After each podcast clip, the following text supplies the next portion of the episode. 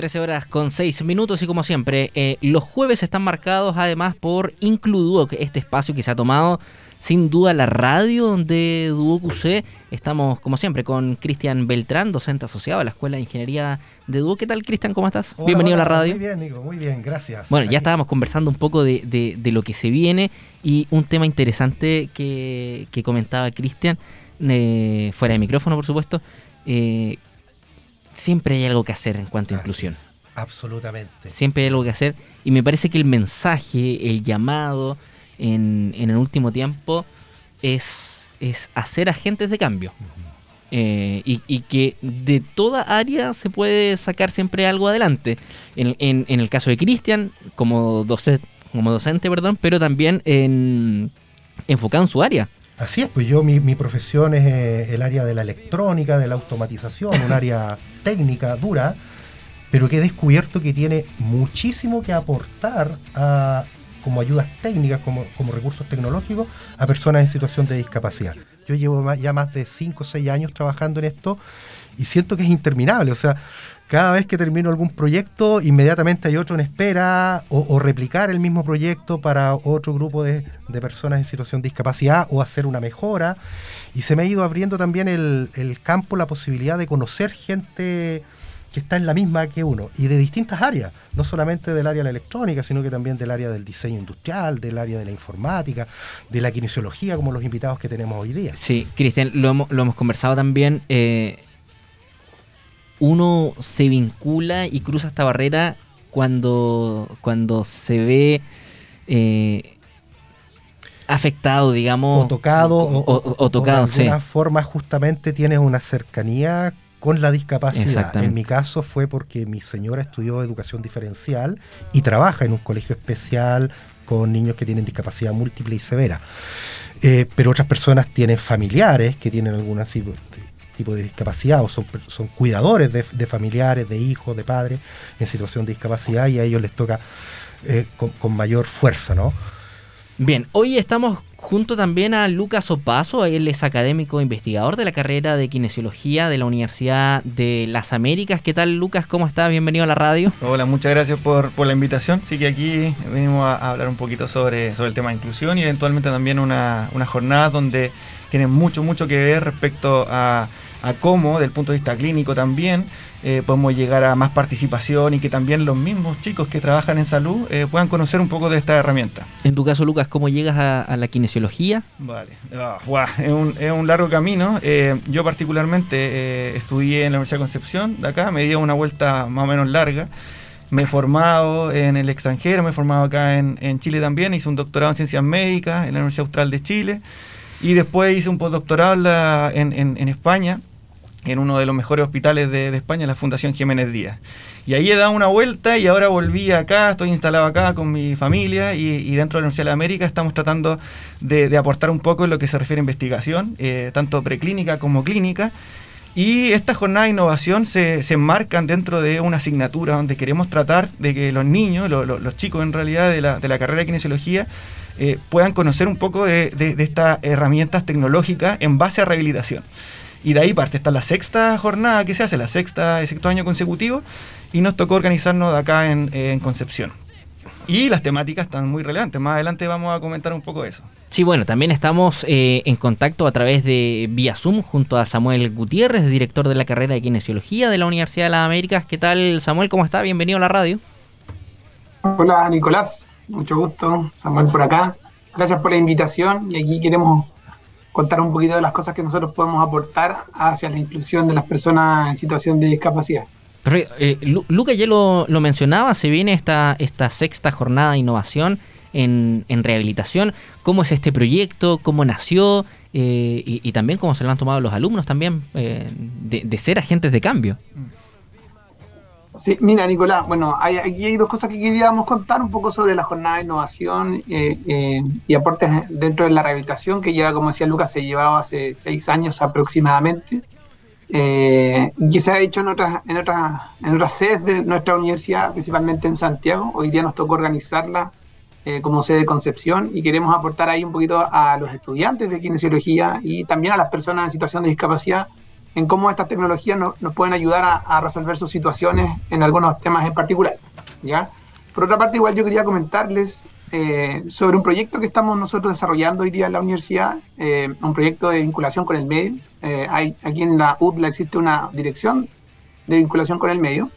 Nosotros postulamos un fondo concursable, ¿ya? y eso nos está permitiendo, de alguna manera, durante el segundo semestre de este año, emplear a estudiantes de un colegio, es un colegio que es cercano a, a Cristian, yo trabajé en ese colegio también, entonces contarles hay que, un poco como tú decías al principio, eh, todos estos aportes que uno puede hacer desde la disciplina parten también desde las experiencias propias que hemos tenido, eh, también lo manifiesto muy claramente desde el cariño que uno tiene con las personas.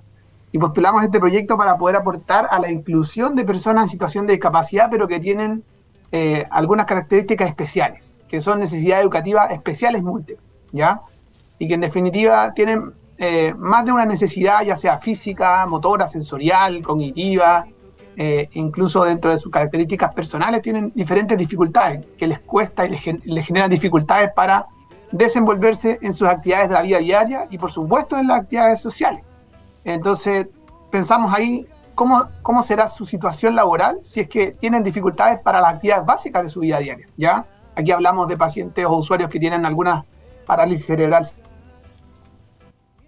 Uh, mira, ahí estamos con, con un problema de conexión, con, pero estamos conversando junto a Samuel Gutiérrez, director de la carrera de kinesiología de la Universidad de las Américas, pero claro, también estamos en el estudio junto a Lucas Opaso, académico también, investigador de la carrera de kinesiología también de la UTLA, eh, y es, curioso porque lo conversábamos también fuera de micrófono, eh, hemos avanzado tanto en cuanto a tecnología, redes sociales, eh, cómo identificar si una noticia es falsa, otra es verdadera, pero pareciera que eh, nos quedamos en eso. Pero en paralelo, y, trabajo de repente muy de laboratorio, muy, muy oculto, que, no se da tanto a conocer, se está trabajando en este tipo de aspectos. Eh, en el 2019, me acuerdo, en 2018, 2019, empezaban, si no me equivoco, las terapias a través de los centros de Teletón, de esta eh, como a larga distancia, pero que ahora eh, con, con a, raíz de la pandemia, como que la tecnología que está en desarrollo eh, ya se masificó y bueno, ahora la, la, telemedicina, la teleconsulta, la telerehabilitación existe también, pero, pero con, como con más pasión que, que antes. mira, en ese sentido, disculpa, en ese sentido, justo las actividades de nuestra jornada que, que, tienen que ver con innovación en rehabilitación, uno de los expositores que muchas veces eh, uno siempre mira a Santiago por, todo lo que significa Santiago, obviamente con capital, pero Felipe Parada es un kinesiólogo eh, que dentro de pandemia, él eh, por mucho tiempo trabajó en telemedicina en la Universidad de Concepción, junto con la profesora Bendaño, y generó la codificación FONASA para la atención, no solamente en rehabilitación, sino en todas las especialidades. Felipe Pará es uno de los invitados, es referente nacional e internacional y junto con un proyecto que se adjudicó a través del gobierno regional, eh, él se adjudicó un proyecto de 1.800 millones de pesos que tiene por fin generar un centro regional de telemedicina. Y obviamente dentro de ese, de ese programa él nos va a exponer un poquito sobre los aspectos de, de telerehabilitación. Eh, está invitado obviamente el próximo día jueves 8, él va a iniciar eh, esta jornada y claramente es muy atractivo porque de alguna forma genera los lineamientos tanto nacionales como internacionales en, en, esa área en particular, telemedicina y telerehabilitación. Entonces es uno de nuestros expositores estrella, hay que decirlo, eh, y para nosotros referente también, mucho orgullo también porque él es egresado también de la Universidad de Concepción y sí que es uno de nuestros expositores estrella para el próximo jueves también. Y en ese sentido, Lucas, también cómo lo ha tomado el alumnado esta, esta invitación a esta sexta ya eh, jornada de, innovación en, en, cuanto a la rehabilitación. Sí, a ver, eh, los chicos, eh, ellos, este, esta jornada forma parte de una asignatura como tal, ¿ya? Ellos a lo largo de esta asignatura tienen que generar un producto de innovación al final de semestre y la idea es que ellos vayan conociendo cómo a través de las tecnologías tecnología, ¿no es cierto?, cómo a través de los avances eh, tecnológicos ellos eh, puedan incorporarse a través de, su propia profesión. Eh, como lo comentaba Cristian. Cristian eh, tiene todas las herramientas teóricas para poder generar un aporte a la sociedad, pero justamente a veces falta el aporte clínico o la asociación clínica, porque más que nada una sinergia entre trabajos va a generar productos que van a tener un impacto mucho mayor a la sociedad que trabajar por, por sí solo. Entonces, este es el concepto, el concepto que ellos, eh, el alumnado y también incluso gente de afuera eh, pueda exponer proyectos, como el proyecto que, tiene Cristian, y de alguna forma generar un impacto no solamente en los estudiantes, sino también mostrar iniciativas de tecnológicas en base a la rehabilitación. Eso es lo que se centra esta jornada en particular. Y, los expositores, como te digo, son, son eh, diferentes temáticas. una de las temáticas a abordar justamente en Teletón llegó un nuevo equipamiento que está único a nivel nacional, Armeo Spring, que es un dispositivo que tiene que ver como muy parecido al Locomat, que no sé si lo conocen, pero lo más seguro que lo han escuchado por ahí, de marcha automática, un dispositivo robótico eh, que, es muy conocido, pero ahora llegó un dispositivo nuevo eh, para extremidad superior, para el tratamiento de pacientes que tienen discapacidad o que tienen alteraciones de extremidad superior. Leslie, eh, que es una colega también, kinesióloga y trabaja en Teletón, va a exponer sobre esa temática, muy importante también, pero es porque está únicamente en Concepción, en ninguna otra parte más en Chile. Mm. Pero muy buena. quiero volver al punto. Todo esto de la jornada parte como, como dentro de esta malla curricular. y, con Cristian lo hemos comentado a lo largo de este espacio de Includuoc en, en, la radio, de la importancia que en las distintas carreras, claro, aquí, aquí lo, toca, lo, eh, está muy directamente relacionada la, la rehabilitación con kinesiología, pero otras carreras, eh, comunicaciones. Nosotros, claro, acá somos, somos eh, institutos, tenemos carreras técnicos y también profesionales que, eh, no sé, por ejemplo, estoy pensando en, construcción, que a, los chicos también se les enseñe dentro de la malla curricular, ¿cierto? Cómo pueden ser agentes de cambio en, en, en las distintas construcciones que van fabricando, por ejemplo. Eh, no sé, pensando en mecánica, cómo se pueden hacer modificaciones, eh, de, qué manera, para que los autos cumplan con estándares, pensando en, pacientes que sí pueden eh, adquirir su, su, auto y que tenga también ligado esto de la tecnología. Eh, de todas las áreas podemos aportar algo. En el caso de la kinesiología, claro, está estrechamente relacionada con la rehabilitación. Hay, hay un, disculpa cortito, pero tal vez no, no lo conozcan justamente porque eh, hay, hay conceptos que muchas veces se tocan y los mismos clínicos, la gente que es, de uso rutinario. Te pongo el caso. Hay un manual internacional de accesibilidad universal. Eh, la gente que, genera las calles o que genera los sistemas de transporte, urbanización, casa, hay normativas internacionales.